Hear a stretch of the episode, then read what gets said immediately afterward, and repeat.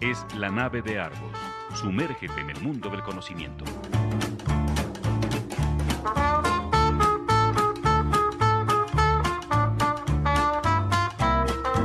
La nave de Argos, un viaje a la cultura. Bienvenidos a bordo.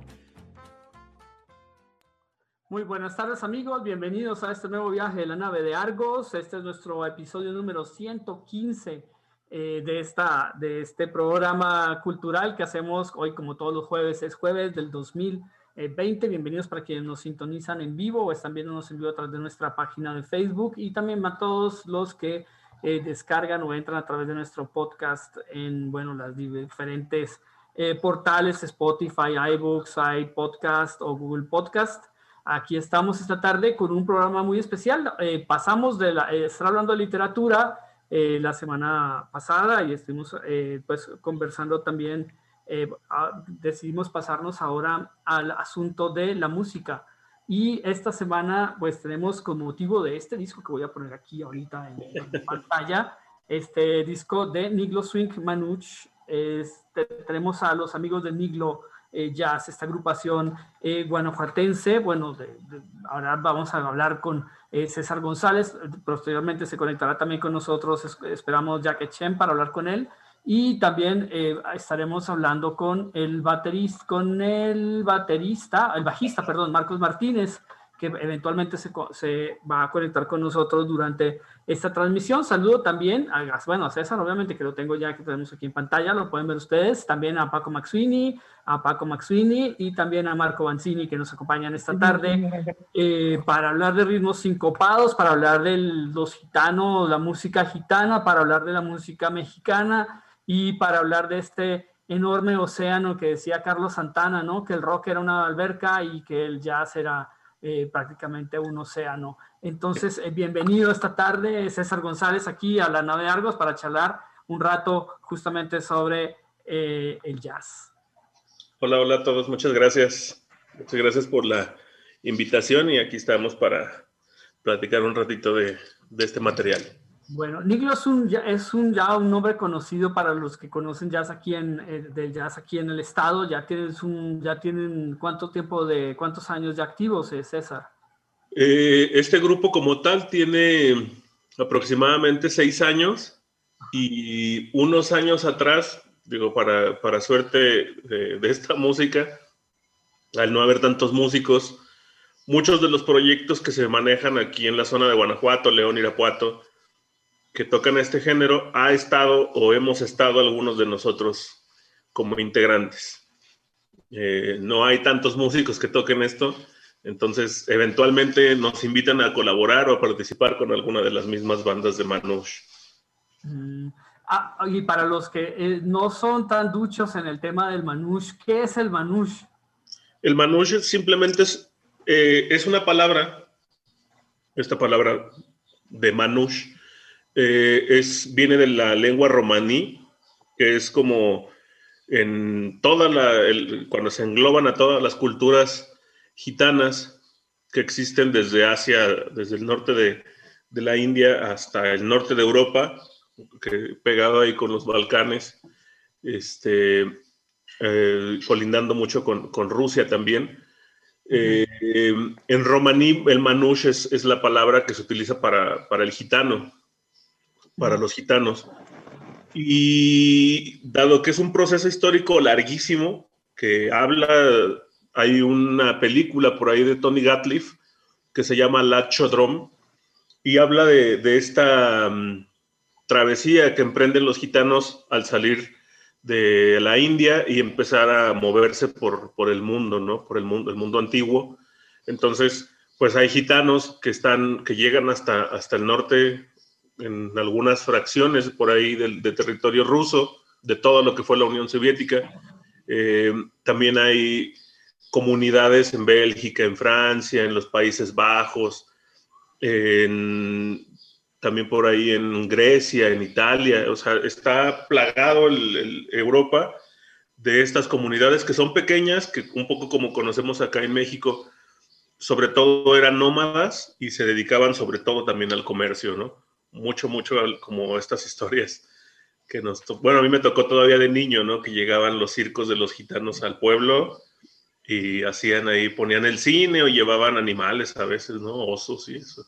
Sí, con todas las, obviamente con todos los prejuicios que han arrastrado a lo largo de, a lo largo de siglos, ¿no? Ahí, ¿qué, qué, cuál es la particularidad, por ejemplo, de este jazz? O sea, aparte de pues trabajar las cinco pasos, de trabajar, eh, bueno, de la improvisación, de este tipo de, de desarrollo o performance normal del jazz musicalmente, ¿hay algún dejo particular musical en el manouche?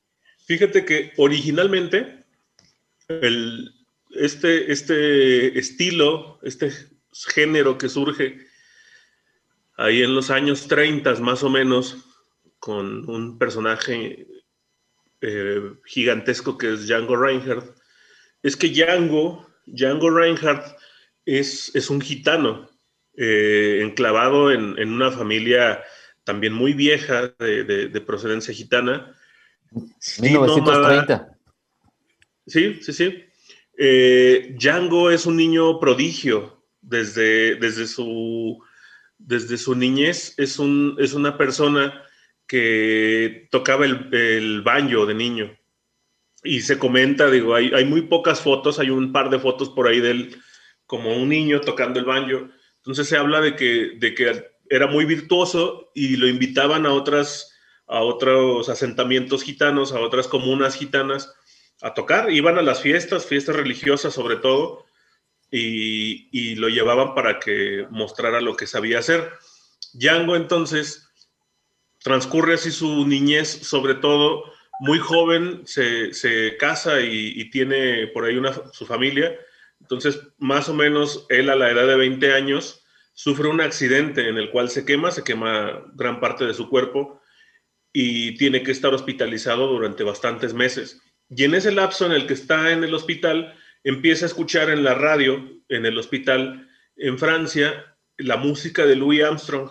Exactamente, por ahí se puede ver en su mano izquierda la lesión que tuvo en, en, el, en la mano y la mitad de su cuerpo estaba, estaba eh, lacerada por, por estas heridas de, del fuego. Entonces, Django comienza a escuchar el jazz en el radio, comienza a tratar de tocar el jazz una vez que se recupera, que sale del, del hospital. Para ello empieza a trabajar con, con un laudero italiano que se llamaba Mario Macaferrin. Trabajaba él para la empresa Selmer, que hacía de todo antes, hoy día casi hace puros saxofones. Y bueno, es así como Django utiliza la música gitana de la cual él proviene, eso es su cultura natal, y, y empieza a, a, trabajarlo con, eh, ya con una guitarra, con miras hacia el lenguaje que se utiliza la libertad que, que, que, da el jazz, el jazz norteamericano.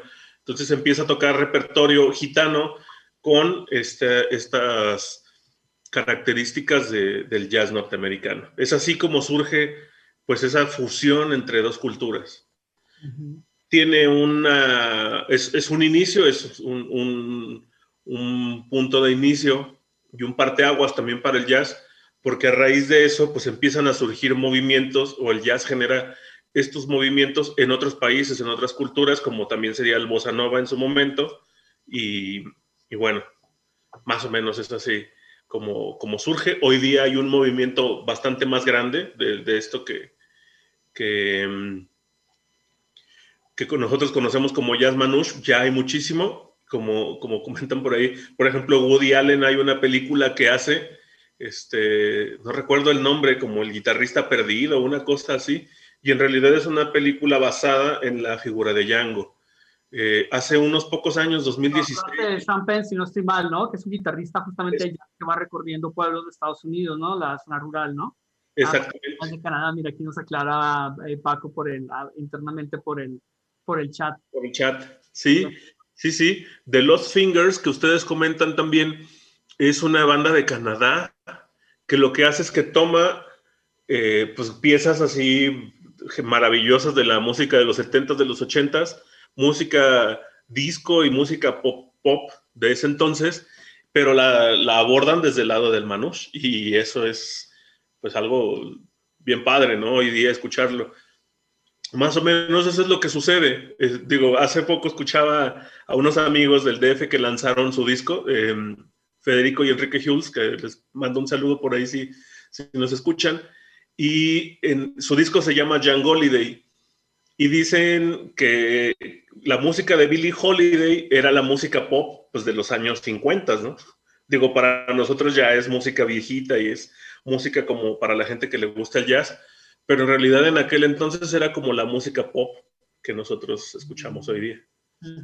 para, Paco y para mí son, es de nuestra época, ¿no, Paco? Yo me quedé, me, quedé con el Tino Contreras. El maestrísimo, lo, claro. Por ahí también material, el Tino.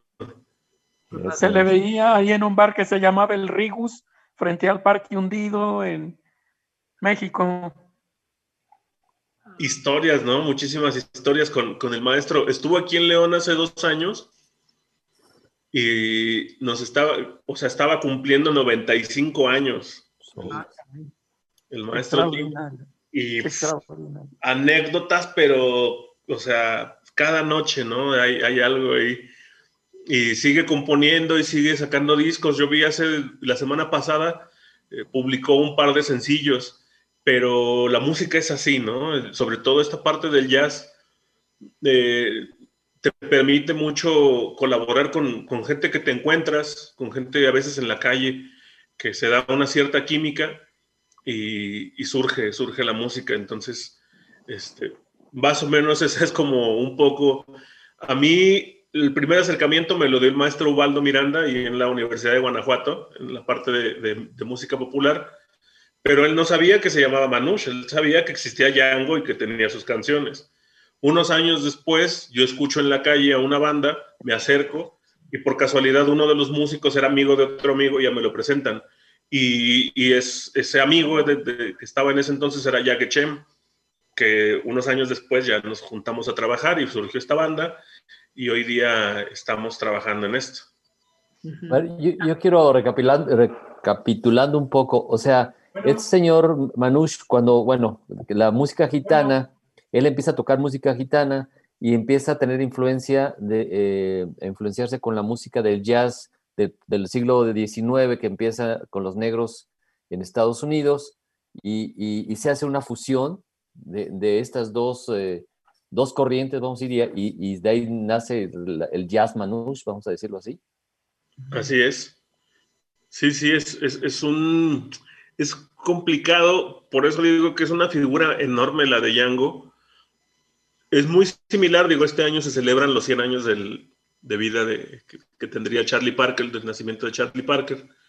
y por ejemplo, es tan grande la figura de Django como Charlie Parker o como Louis Armstrong. Es, enorme porque no existía ese género, no existía esa combinación de dos corrientes musicales, no existía ese lenguaje de improvisación. Ya hablando, las palabras, las frases, este, las inflexiones de voz que, que hacía Django musicalmente hablando, no existían antes de su música. Y tampoco existían las guitarras o sea, también se crea este, instrumentos nuevos adaptados a ese género, que, que, fueron un par de guitarras por ahí, este, digo, por aquí tengo una, ahorita se las enseño, este, que, que están hechas para eso, ¿no?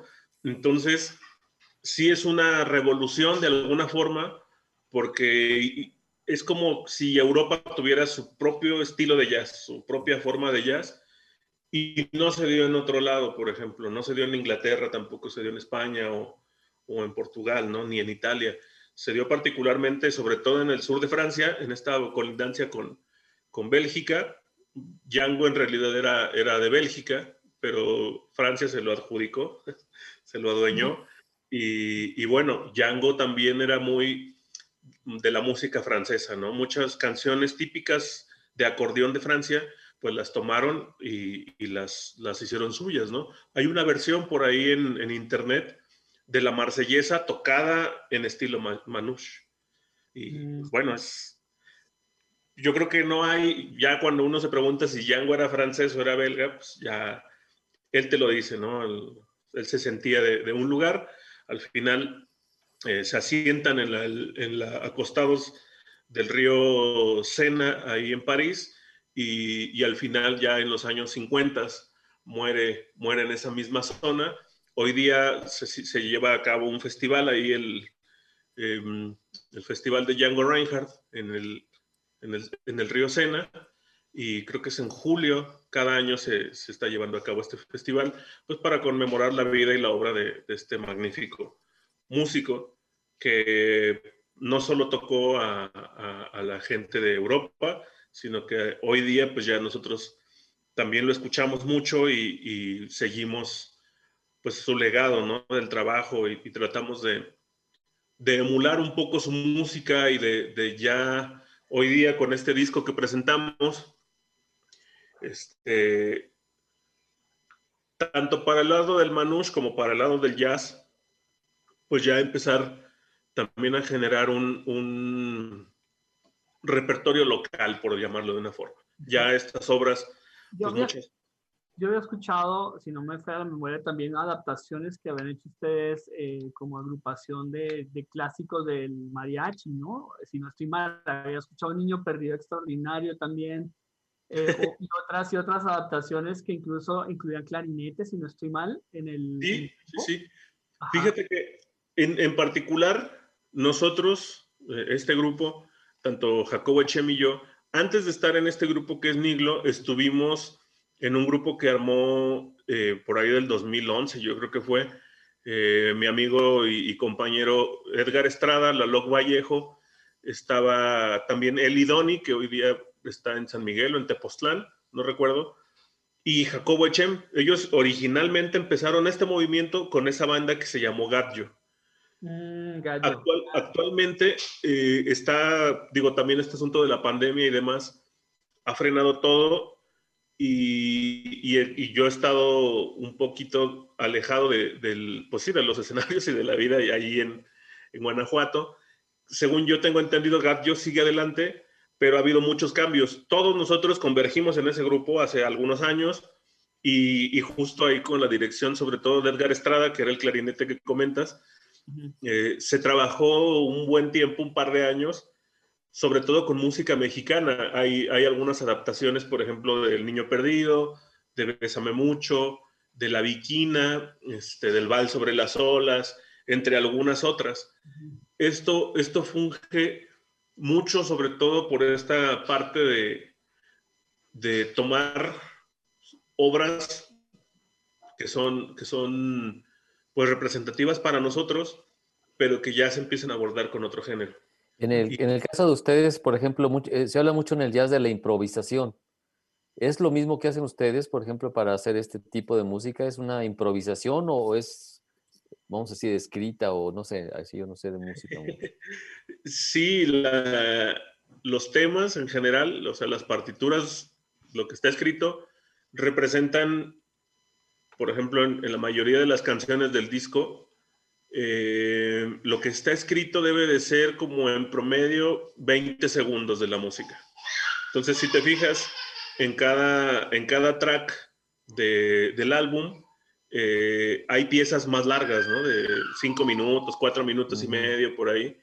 Entonces, el, o sea, tenemos cuatro minutos de improvisación, de diálogo entre los instrumentos y demás. Este, en general, este, esta parte del manouche es simplemente, hoy día, como lo podemos ver, es tomar, el, tomar algunos de sus elementos, que es por ejemplo el ritmo, el timbre de las guitarras y algunas cuestiones así técnicas, y se sigue mezclando con el jazz, el jazz presente en la parte de la improvisación. Y sobre todo... Me parece si ponemos una, un ejemplo de una pista de este, de este número. Colocamos la primera, que es el, el Blues for Jaco, para, ¿es para Jacobo o qué?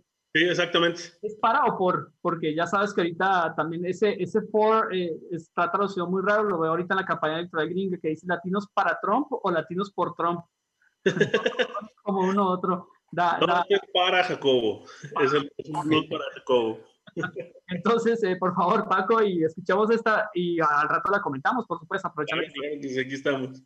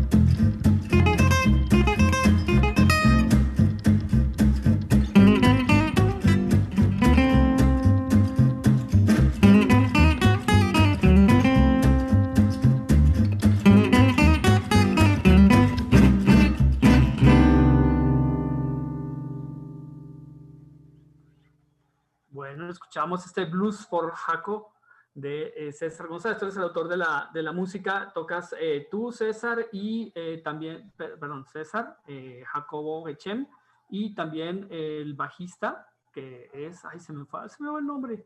Marcos Martínez. Marcos Martínez, perdón. ¿Tú qué tocas, César? Guitarra. ¿Guitarra? Ah. Tengo aquí, aprovechando. Ah, mira, aquí estás con la. Esa es, ya tu guitarra adaptada para el, estilo, para el tipo de interpretación Manush. Sí, es, es una guitarra. Eh, algunos guitarreros, por ejemplo, algún guitarrero de Paracho alguna vez platicando me decía que las conocen como Macaferri, este, este estilo, por el constructor. ¿Y cuál es la diferencia? O sea, ¿suena diferente? O sea, ¿cuál es la, la, la, característica? Eh, tiene varias, varias características distintas. Eh,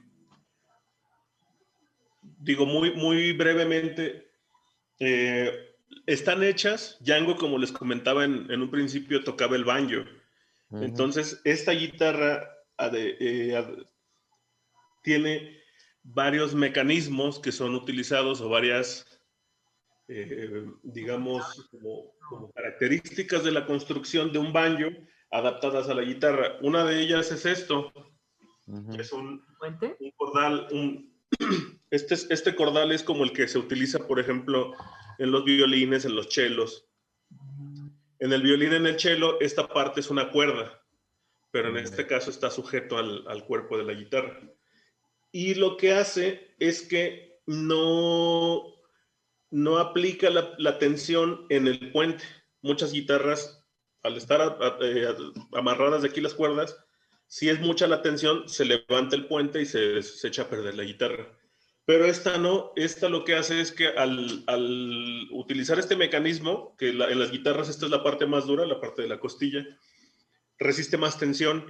Una guitarra que tiene mucha tensión en general tiende a sonar más fuerte. Entonces, si pensamos que Django andaba tocando por ahí en los años 30, cuando no había amplificación, cuando no había amplificadores, había microfonía, pero no era como tan accesible, entonces tocaban con guitarras que tenían esta cualidad de sonar más fuerte. Em, a diferencia de las guitarras españolas, de muchas guitarras que vienen de la música clásica, estas traen cuerdas de metal, traen cuerdas de, de acero y actualmente ya se utilizan otras aleaciones. En general, son aleaciones de plata con otros, con otros materiales como fósforo y, sí, níquel y demás. Este, este puente, como las guitarras de jazz, no está pegado, se puede mover y sirve para lograr una mejor afinación. También es como el puente de los violines, de los chelos, de los contrabajos. Em, la boca más grande, estas guitarras se conocen como boca en D, por parece una letra D, y las otras que no tengo aquí es una guitarra en O, que la boca es un poquito más pequeña y sí redonda. Eh, esta guitarra originalmente estaba hecha para, el, para quien acompaña. Eh, al tener esta boca más grande permite como la, la cantidad de armónicos que, que, salen de ella es mayor y permite que haya pues un, un colchón más cómodo para el solista, para el, para el requintista, como dirían y la otra guitarra tiene un poquito más, eh, al estar cerrado, esta, esta parte del, de la boca, eh, lo que hace es que proyecta de manera frontal ciertas frecuencias que en general son, son frecuencias medianas, medias y, agudas, entonces está hecha para ser escuchada un poquito a, a mayor distancia. Esa es como básicamente la idea de las guitarras. Eh, ya el corte aquí, pues sí, es para que uno tenga más, eh, más accesibilidad a, los trastes bajos y eso. Y pues bueno, empezaron, esto es como de las guitarras más viejas porque es más cortita y tiene esta boca en D. Esta guitarra más o menos Macaferri empezó por ahí de los años del 26, 28, como a idearla y empezar a hacer pruebas y construcciones y siguió durante unos buenos años, como 10 años más, 20 años más, trabajando en el diseño este, y mejorándolas, ¿no? Hoy día encuentra uno instrumentos maravillosos por ahí en, este, en los bazares, en lugares eh, que están especializados en este, en este tipo de instrumentos, en estas guitarras. Pero bueno, pues aquí en México compramos lo que llega, ¿no? Sobre todo. También como comentas, eh, también se mandan a hacer los instrumentos en Paracho, ¿no? Sí, hay, en realidad no hay tantos eh, guitarreros, tantos maestros lauderos que hagan este tipo de guitarras. De Paracho yo he escuchado de dos, no los conozco. Este, he escuchado esa leyenda que dice que ya hay algunos que están haciendo y que las han trabajado. Este, y, y pues bueno, sí hay planos y hay papeles de cómo están construidas y todo, aunque siempre es un, eh, es un riesgo, ¿no? Y, hace un tiempo yo conocí aquí en Lagos de Moreno un maestro que se llama Héctor Elías, el maestro Héctor Elías, eh, guitarrero de Paracho, y le decía, maestro, pues si necesita, llévesela y ábrala, o sea, destápela y vea cómo está construida, pues para que, para ver si puede eh, replicar un poquito esto y hacerle algunas mejoras, ¿no? Este, entonces en eso andamos todavía ahí consiguiendo quién, quién le entre. En Veracruz hay un amigo también, un, un, maestro laudero que ya construye. Y en Pátzcuaro hace algunos años, no recuerdo si dos años, también por ahí conocí a alguien que me dijo que, que estaba intentando construir ya este tipo de instrumentos. No es tan fácil, eh, sí, en el interior cambian, las barras armónicas están dispuestas de manera distinta a las de una guitarra clásica, las de una guitarra de concierto o flamenca, etcétera, etcétera. Este, entonces, sí es necesario que el laudero construya y también es necesario que haya un músico que esté yendo regularmente a probarlas y a escuchar el sonido sobre todo. Para los franceses, claro que es un poco más fácil porque ellos llevan años escuchándolo, ¿no? Pero, pero acá en México pues no, no hay la misma facilidad. Esto de la laudería es también toda una historia. Arturo, mi cuñado, que se jubiló allá de la Sinfónica de Madrid, está, que era violinista, empezó ahora, ahora está, haciendo, está estudiando laudería y ya hizo su primer violín y pues es toda una, una ciencia hacer algo que suene, que suene bien, me dice él, ¿verdad? Aparte es, toda una, historia. De siglos, de siglos y siglos. Sí, sí, sí. Pues bueno, ¿les parece si hacemos otra pequeña pausa musical para nuestro corte aquí, ya a mitad del programa, y escuchamos otra canción de César y les nos preparamos para preguntarle luego cómo se armó este disco eh, extraordinario de Niglo, de Niglo Jazz? Eh, les pondría entonces, les propongo, vamos a poner esta canción que se llama Otra vez. O, otra vez, así se llama la canción, ¿no? Otra vez. ¿Otra vez la misma? Hasta el corte. Muy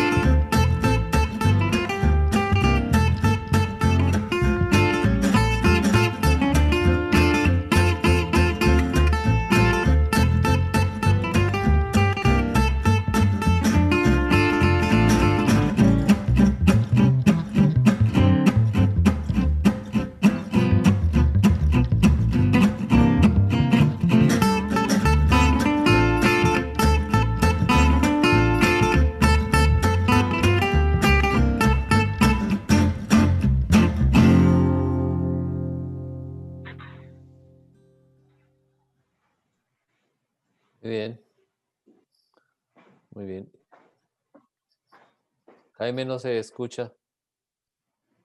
Ahora sí, perdón, ya me ha picado varias veces. A veces el mouse Ahora me falla. Pero bueno, eh, los que estaban en Facebook, esta es la portada del disco, eh, Niglo Swing Manouche. Eh, y seguimos charlando con, ¿Dónde lo consigues? Ya que lo presentó Jaime, ¿dónde consigues el? Ah, perdón. Todo perfecto, claro. ¿Dónde lo consigues el disco? Está en montonal de plataformas digitales, se puede escuchar en, en muchas plataformas como YouTube y demás. Y en físico, por el momento, como nos tocó lanzarlo justo en la pandemia, no hemos hecho distribución. Eh, básicamente lo que hemos estado haciendo ha sido, por ejemplo, ahora que estuvimos ahí en Irapuato con nuestros amigos ahí de, de, CREA y de Gustazo, llevamos copias, ¿no? Para, para quien quiera eh, adquirir una, una de las copias pero yo creo que en, próximos días vamos a, empezar a ir, sobre todo en lugares como tiendas de música, donde se compran instrumentos y demás. Es más fácil eh, dejar ahí los discos para quien, quien quiera tenerlos. Igual se pueden poner en contacto en la página de Facebook de nosotros, que es Niglo, eh, tal cual, con el logo que, aparece ahí del puerco spin. Y por ahí nos echan un mensajito y ya nosotros podemos enviar el, el material. Eh, igual estaba hecha más o menos la, el plan de, hacer varios conciertos de presentación.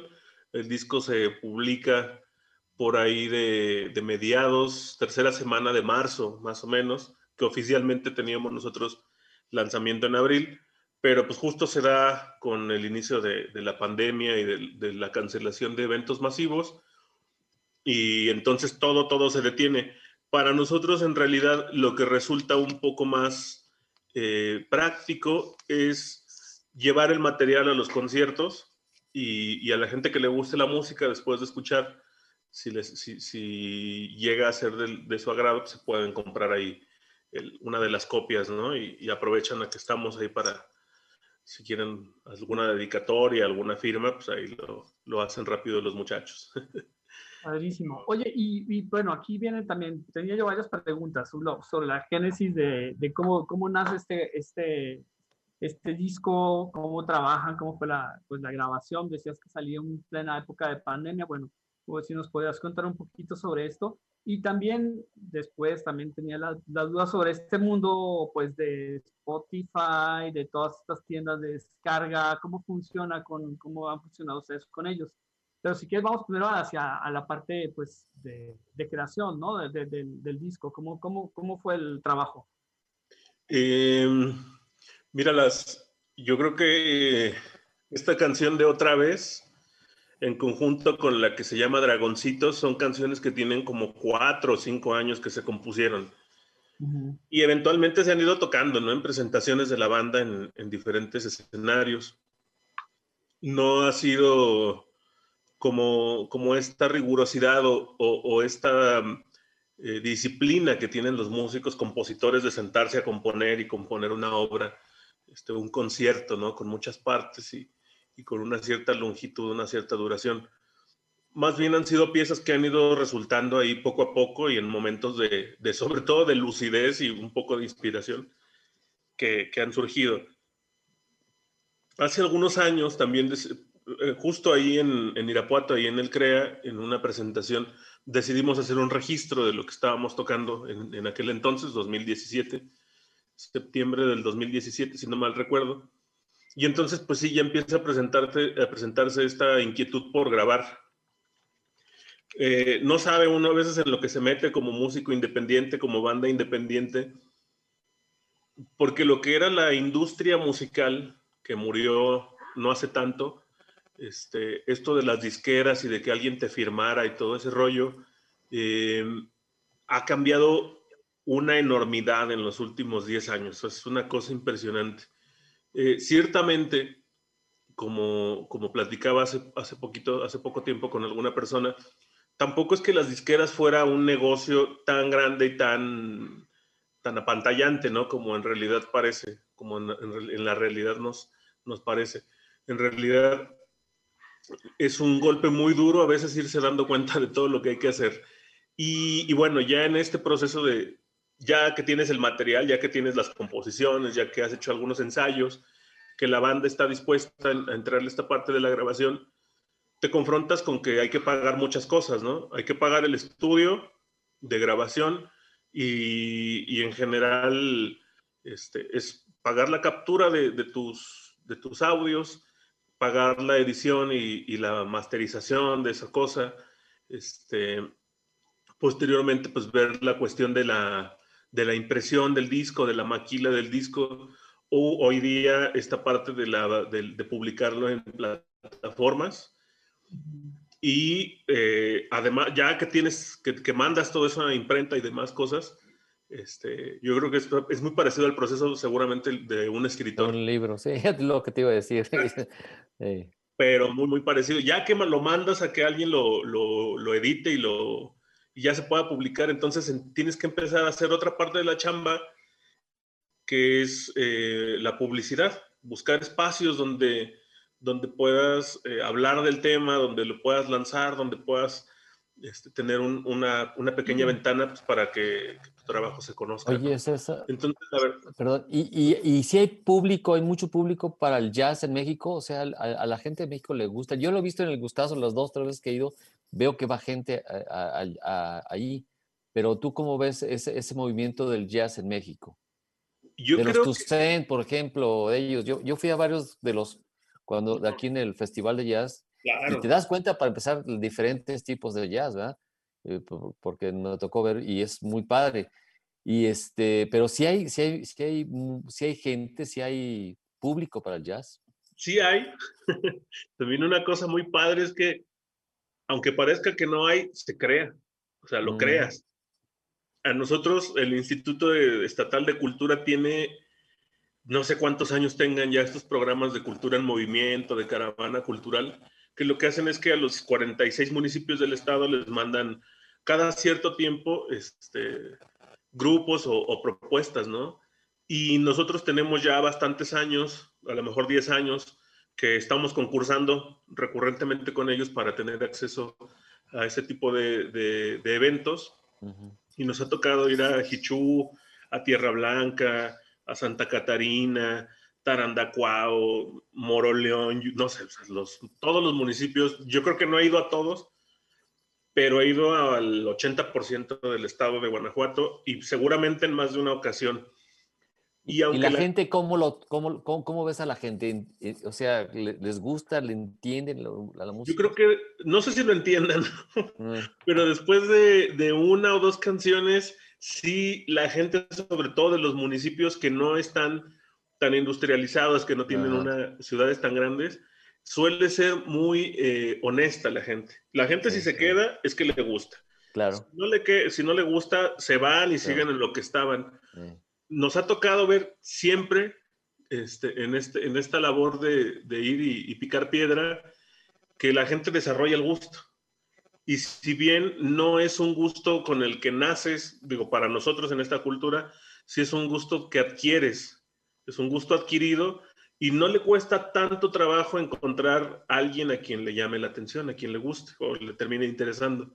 Muestra de ello es que Guanajuato como estado pues, tiene varios festivales de jazz, ¿no? El de Irapuato, que es uno de los más viejos, el de San Miguel, el de Salvatierra, el de mismo Guanajuato, el de León y, pues bueno, por ahí todavía andan queriendo crear algunos otros.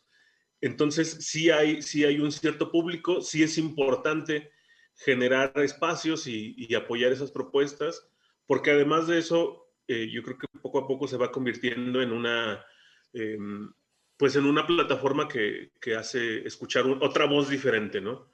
Nosotros si algo se puede echar de menos aquí en, en Guanajuato en general con la, con la programación radial, por ejemplo, es que prácticamente no hay nada de jazz, ¿no? en Ciudad de México hay una cadena, prácticamente una emisora dedicada a jazz y música contemporánea, pero claro.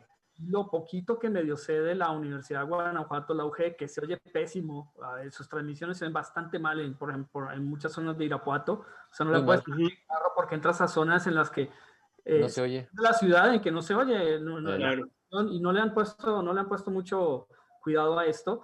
Eh, pero tenían algunos programas de jazz, pero pues prácticamente no, ya prácticamente no los hay, o sea, han pasado como más al, al rock y a otro tipo de ritmos, o no sé si sea por, como por épocas, eh, pero en general el jazz y el jazz local o lo que se hace localmente está bastante descuidado eh, por emisoras locales o por emisoras incluso que no pertenezcan a grandes conglomerados comerciales, ¿no? Así es. Ahora, sucede en las ciudades, bueno, específicamente Guanajuato, que tiene tanto turismo, tanto todo, pues van a oír otro tipo de música, el turismo. Claro. Va, la, la, música específica de la ciudad, ¿no? Y que las estudiantinas y que las serenatas por ahí en los callejones. Sí, ha de ser una batalla, pues, competir contra eso. De hecho, había un lugar ahí en el centro, en Guanajuato, este, en la plazuela del Baratillo, como quien sube hacia, hacia la universidad, había un restaurante ahí hace algunos años de una amiga francesa. Ah, el Midi, ¿no? El Midi que tenías noche de jazz. Ajá. Uy, es una tristeza en Casa 4, lo, lo, lo sí. ya hace, ya hace dos años, ¿no? Que... Algunos sí. años, dos años creo. Y por ejemplo, ahí no recuerdo si los sábados en la noche eh, había espacio para tocar, pero a las nueve y media estabas tú tocando y a esa hora pasaba una de las estudiantinas por ahí en claro. tu espacio. Un escándalo y todo. Digo, o sea, convivimos en el mismo espacio, ¿no? Pero ya, pues después de un par de veces, pues ya lo tomas como algo chusco y es esperar a que, a que suceda eso y tú seguir en, en lo que estabas.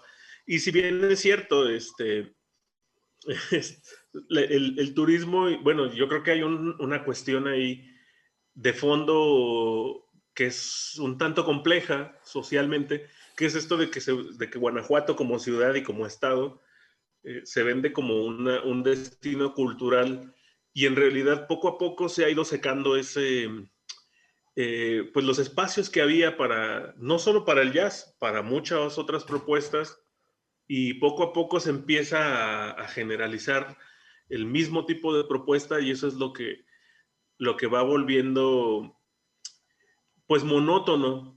Sí, sí hay un, un, cierto turismo que va y busca algunas cosas, pero en realidad ya la ciudad no lo oferta tanto, ya no tiene una oferta cultural tan amplia, tampoco hay tantos espacios y eventualmente pues el turista deja de buscar eso que veía hace muchos años. Claro, y eso que se buscaba traer al turismo que no venía con su torta debajo del brazo a, a tirar basura al centro. ¿no? Exactamente. Pero, este tipo de oferta cultural, que es lo que busca ese otro tipo de turismo, pues no lo está, ya se está perdiendo. La, la cerrada del MIDI y lo, los problemas que ha tenido Casa 4 en los últimos dos años, pues son una buena, son también para, para lamentarnos un poquito sobre esto, ¿no? Pero bueno, hablemos sobre este, sobre este disco, sobre, volvamos al tema de... Sí, sí, sí, claro, claro. Manush. Eh, iba a hacer una pregunta también sobre el, el, asunto musical, el tema musical. Yo, este, digamos, a mí me suena un poco más también del lado del, lado del blues norteamericano. Eh, hay como una mezcla también aquí entre Europa y América, ¿no? Eh, muy interesante en este, en este disco. Cuéntanos un poquito cómo es este, este trabajo. Bueno, es por lo menos lo que yo percibo. Yo lo, lo oía un, quizás un poco menos gitano, un poquito más blusero, más, más, de, más de onda del sur de Estados Unidos. Eh, cuéntanos un poquito cómo es esta fusión que hacen aquí, que lo, que lo dan en este disco. Eh, yo creo que por, eh, por, el lado de la, de la cuestión musical, eh, es difícil establecer como dentro de una banda eh, el lenguaje que se va a, a, a, el que se va a establecer como único lenguaje, ¿no? Entonces, nosotros partimos de esta idea de, pensar en hacer un grupo que trabaje lo más apegado posible a la tradición del, jazz manouche, del jazz de o, de, o la música de Django Reinhardt, para quitar la palabra jazz de por medio. Entonces, esta música de Django eh, empieza siendo los temas, las canciones que él tocaba, y eventualmente uno empieza a aprender a trabajar algunas frases, algunas, a parafrasearlo, por decir de alguna forma, hacer citas, eh, hablando de, sus, de su música, de sus líneas musicales que él tocaba, y poco a poco las vas metiendo. Yo como, como estudiante de música, como estudiante de jazz, llevo unos cuantos años más que, que como estudiante de, del swing manouche o de la música gitana.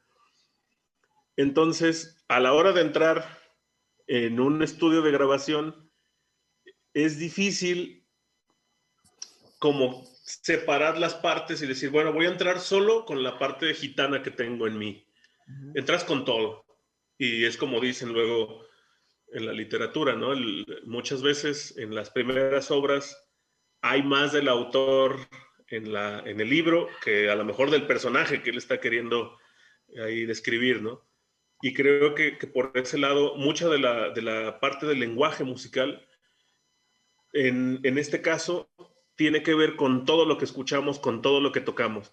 Entonces, los tres músicos que estamos en ese disco tenemos raíces y, y, mucho bagaje en otros géneros. Yo en particular digo, he trabajado mucho más tiempo con el jazz, con el jazz de Parker, con el jazz de Thelonious Monk.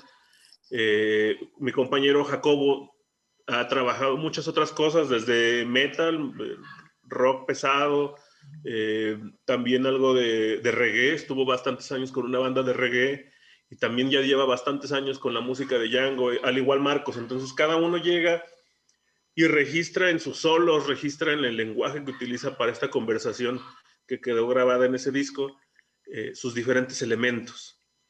Yo creo que, que es difícil quedarte solamente con esa parte que está más eh, eh, cercana al, al manouche eh, tradicional y al, al, manouche sobre todo, em, pues más, más puro, hablando de la cuestión del lenguaje.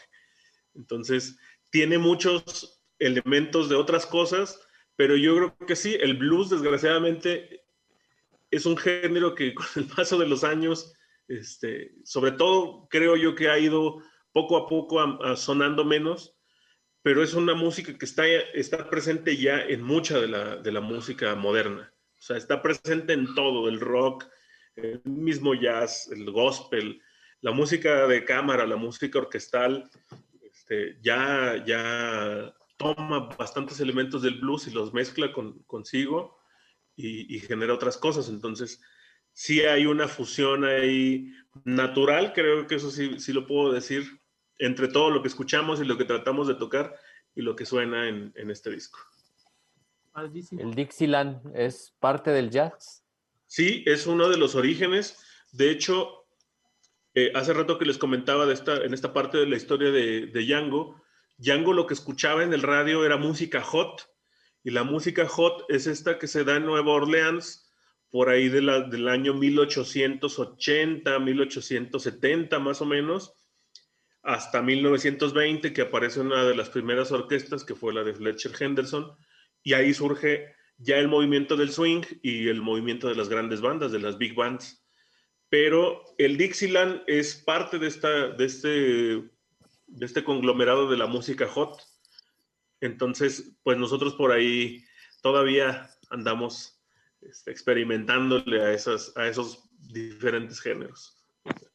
Oye, pero según yo entiendo, vamos, los diferentes eh, géneros musicales se pueden yacear. Está como lo dice el, el, el, flamenco, ¿no? Prácticamente toda la música la puede acomodar al, al estilo del flamenco. Sí, con sus reservas, ¿no? sí, es, es, algo cuando sale esta Rapsodia en azul, este, que ya es, música de orquesta y adquiere sobre todo un, poquito de los, de los recursos del blues, pues se habla que eso desencadena en muchísimas otras cosas. Eh, yo creo que muchas veces he escuchado gente decir que la música está estática, que está, se queda igual y, muchas cosas por el estilo, pero creo que sigue evolucionando y hay un, un, sinnúmero de situaciones sociales que a los músicos los hacen cambiar y los hacen ver y percibir de otra forma y crear sobre todo cosas nuevas. Esta, este periodo de pandemia me he dado cuenta que hay muchísimos amigos, compañeros que están encerrados en su casa trabajando y pues están asimilando esta situación y convirtiéndola en, en obra. Como seguramente hay miles de pintores y miles de escritores con, con, esto, ¿no? Con, con esta parte de, de, ver la realidad y de transformarla en algo más. Entonces, Pues sí, seguimos ahí. Ahora sí que en una jam, en un momento de estos de que coincide uno con más músicos a, trabajar, a tocar, se puede agarrar cualquier pieza y se puede tocar como si fuera un, estándar de jazz. Este, Y la ventaja que nos da siempre el jazz es que en esta parte de la improvisación, pues normalmente es tu voz, cómo entiendes un tema, qué es lo que entiendes y qué es lo que tú quieres decir al respecto de ese tema. Por eso es que, eh, como decía hace rato Jaime, esta parte del, de que se escucha el blues, es que el blues está muy en nosotros, ¿no? En estos que grabamos este disco. Si hubiera un poco más de son jarocho en nosotros, a lo mejor los solos se escucharían más a requinto de jarocho o, o no sé, a, a huasteco, no sé, alguna cosa por el estilo entonces, la verdad es que es un viaje muy, muy padre, es maravilloso ver cómo genera otras cosas y cómo pueden encontrar jazz en cualquier cosa. Digo, antes de que se nos acabe el tiempo y decía alguien, ¿no? Este, el jazz más que ser un estilo musical, un género, es como un estilo de vida, porque vas improvisando paso a paso y cada cosa que surge, entonces no improvisas como a lo loco, ¿no? Improvisas con las cosas que has probado, que conoces, que sabes que pueden funcionar y así es como vas encaminándote. Muy bien. César. Muchísimas gracias, de verdad, por ya, el tiempo es implacable. Si ya nos acercamos ya sobre la hora de cierre, eh, te agradecemos mucho. Una charla creo que deliciosa, ¿no? Sobre música. muy bien, muy bien. ¿Cómo no? Claro. Historia. Eh, esto de las guitarras, eh, muchísimas gracias, ¿verdad? Por, por, tu tiempo, por compartir esta música con, con nosotros. Hablando de pandemias, y eso en un momento nos vamos al, Centro Regional de Expresión Artística y CREA a la premiación del primer eh, concurso de eh, plástica eh, Federico Ramos Sánchez, hasta la premiación en un rato y la, la apertura de la exposición de, de las obras que llegaron y que fueron seleccionadas por el primer filtro del jurado. los invitamos a que nos acompañen también. Allá tocaste todo el jueves pasado, César, y bueno, Habrá también hoy también como es tradicional, como todos los jueves, jueves de jazz. Jueves de jazz. Eh, y nos despedimos, eh, me gustaría obviamente con música de Niglo Swing Manouche. Y eh, tenemos un tema que también yo lo escribía en el interno con Z, el dragoncitos, porque me acordaba de los dulces estos picosos, ¿no? De salados. No sé si de ahí venga el nombre de este tema. Sí, sí, completamente. Entonces nos despedimos con algo dulce, algo picante eh, de Niglo Jazz. Eh, son dragoncitos. Nos vemos la semana entrante. Esperamos, creo que vamos a hablar un poco de plástica. La semana entrante tenemos un invitado especial. Eh, y bueno, los invitados para el programa número 116 también. Este fue el número 115 y esta fue la nave de Argos. Muchísimas gracias, Marco, Paco. Hasta luego. Buenas tardes. Hasta luego, César. Hasta luego, muchas gracias.